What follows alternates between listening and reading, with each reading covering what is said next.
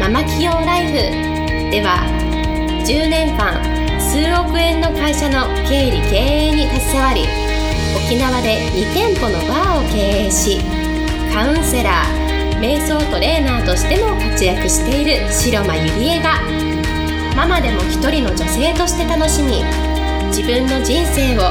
自由に生きるためのメソッドをお伝えしていきます。それでは今回の番組をお楽しみください。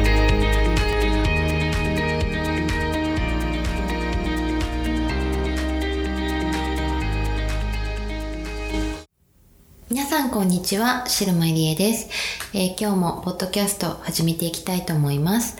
えー、今日のテーマは移動距離に比例して人は成長するというテーマでお送りしたいと思います。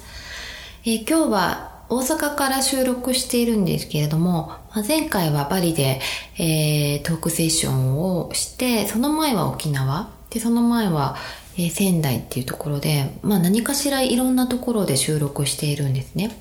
で、まあ、収録しているってことは本当に常にこう移動しているなって自分でもこう思っているんですけれども、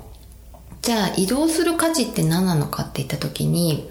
やはり移動していると一つの場所に留まっている時よりも、すごくこう、いろんな気づきとか、それから視点とかがどんどんどんどん広がっていきます。例えば悩みとかがあっても、ずっと同じ場所でね、自分の狭い枠の中でこう悩み続けているより、ふっとこう場所を変えて移動して出会う人とか感じるものをこう変えただけで、悩みもあのなくなってしまうっていう経験を私は何度もしているんですね。うん。で、移動した距離が長ければ長いほど、やっぱり毎日のその普段と異なるその場所でいろんな経験をしてそれによって気づくことがたくさんあって成長することができるんです。で、なんだろうな、あのー、本来ならば移動するってすごく時間もコストもかかるし、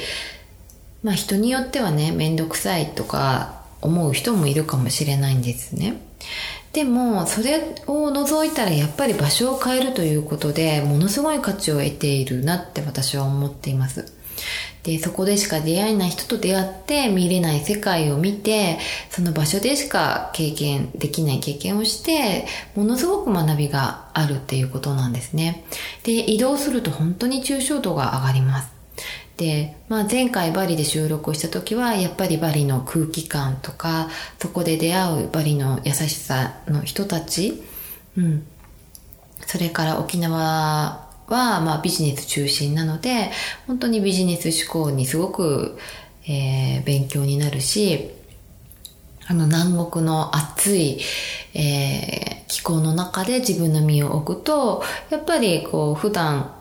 のあのー、生活では気づけないことがたくさん出てくるんですね。で、今回は、まあ、大阪で、まあ、お仕事半分、プライベート半分で来てるんですけれども、うん、やっぱり今回も、まあ、どこに行っても基本自分軸があると全然ブレないんですけれども、でも場所と出会う人を変えるだけで、いろんな気づきとか思考がまた変わってくるんですよね。うん。で、じゃあ次に、えー、良いことは何なのかっていうと、やっぱりこう、旅をするっていうことは自分のね、心を内観することにつながっていくんですよね。で、一つの場所に留まっているとエネルギーも滞ってしまうので、なんか勝手な自分の思い込みを作ったり、それから、なんであの人ばっかりとかね、他人を羨ましがったり、なんか自分以外の人間とかに視点を向きやすかったりね、するんですよね、人って。うん。でも、こう、常に移動して自分の身をこう、エネルギーをこう循環させて、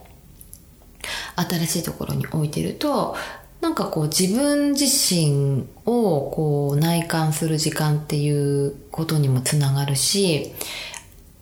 まあさっきも言ったように、もう出会う人とか、それからそこにある空気とか食べ物を感じるだけで、また全然違うね、あのー、気づきっていうのが私は出るんじゃないのかなって思うんですね。そしてやっぱり柔軟性っていうのも出てきて、やっぱり移動していると何かしら自分の計画通りには進まないんですよね。で、それを楽しむことが私は重要じゃないのかなと思って、まあやっぱり人生ってね、うまくいくわけで、うまくいくばかりではない、本当に時には大変なこともあるけれども、やっぱりそこに、えー、ちゃんとあの自分の柔軟性をつけておく。うん、予想、想定外のこととか予定外のこともたくさんある。それになれる自分自身でになること。うん、例えば今日もそうだったんですけれども、ちょっと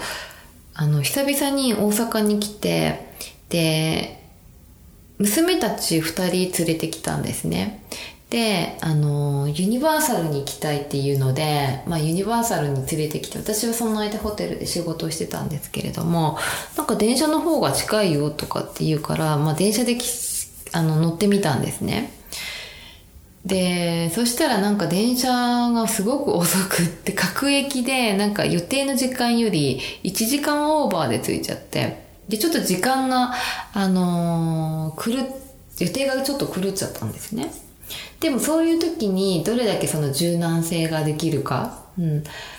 なんかこう、計画通りにいかなくても、それを楽しむ自分になることができるかっていうのは、すごく楽し、あの、大事になってくるんじゃないのかなって思うんです。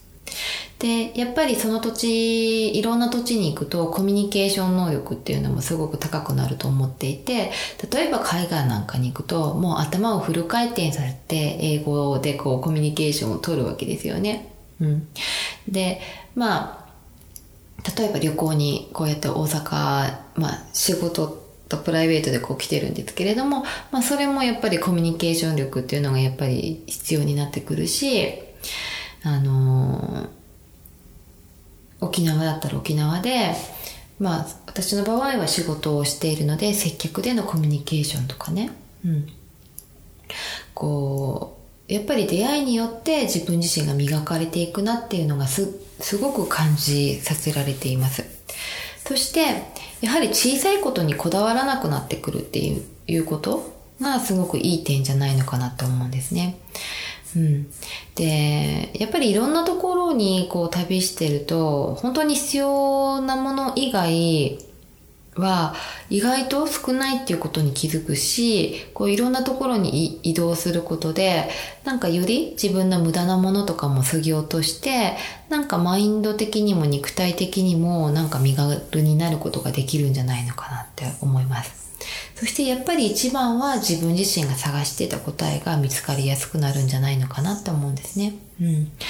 で、私のパターンなんですけれども、やっぱり大事なこと、人生の中で大事なこととか、なんか向き合いたい時っていうのは、私は必ず環境を変えているんですよね。